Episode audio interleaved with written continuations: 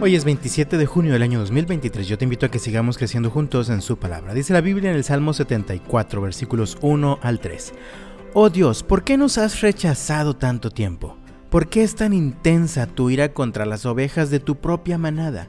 Recuerda que somos el pueblo que elegiste hace tanto tiempo, la tribu a la cual redimiste como tu posesión más preciada. Y acuérdate de Jerusalén, tu hogar aquí en la tierra Camina por las espantosas ruinas de la ciudad. Mira cómo el enemigo ha destruido tu santuario. Una manifestación típica de nuestra vulnerabilidad y debilidad humana es la necesidad de encontrarle un sentido lógico o razonable a las circunstancias presentes en el mundo que nos rodea. Asaf escribe este salmo como una expresión colectiva de angustia ante una situación desesperante. Si pusiste atención al versículo 3, tal parece que este salmo fue escrito después de que la ciudad de Jerusalén había quedado en ruinas y el santuario había sido destruido. Algunos comentaristas afirman que muy probablemente se trata del episodio cuando Nabucodonosor, rey de Babilonia, destruyó Jerusalén en el año 587 a.C. Ahora, es interesante que esta necesidad tan humana de encontrar un sentido lógico a nuestras circunstancias está relacionado con esa otra tendencia también tan característica de los seres humanos de tratar de evadir nuestra responsabilidad personal ante las circunstancias que nos rodean. Y es que es mucho más fácil responsabilizar a otros en lugar de asumir nuestra propia responsabilidad.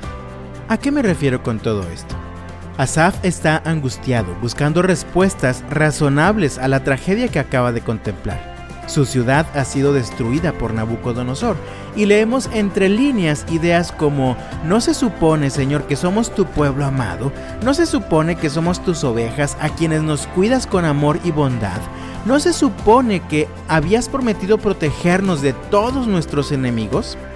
Y entonces las preguntas correctas podrían ser como las siguientes. ¿No se supone que debíamos ser fieles al pacto que hicimos contigo?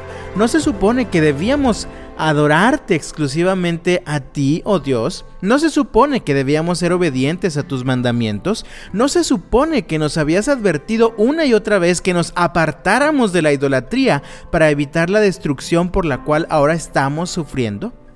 La respuesta a todas estas preguntas es un sí. Se supone que así debía haber sido, pero no lo fue. Así que en lugar de responsabilizar o culpar a Dios de su desgracia, ellos debían hacerse responsables de las consecuencias de sus malas decisiones. ¿Sabes algo? Muchas veces esta historia se sigue repitiendo en nuestras vidas. Cuando pecamos, cuando cometemos errores, es más fácil responsabilizar a Dios. Y entonces comenzamos a quejarnos, comenzamos a pensar que Dios no ha hecho lo que se supone que debía hacer.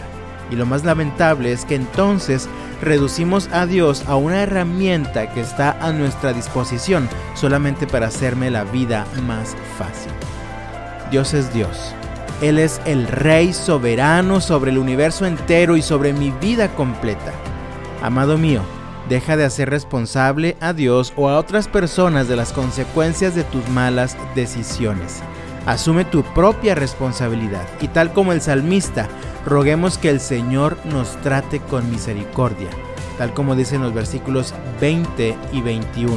Recuerda las promesas de tu pacto, porque la tierra está llena de oscuridad y violencia. No permitas que humillen otra vez a los oprimidos. En cambio, deja que el pobre y el necesitado alaben tu nombre. De todo corazón deseo que el Señor te bendiga este martes y hasta mañana.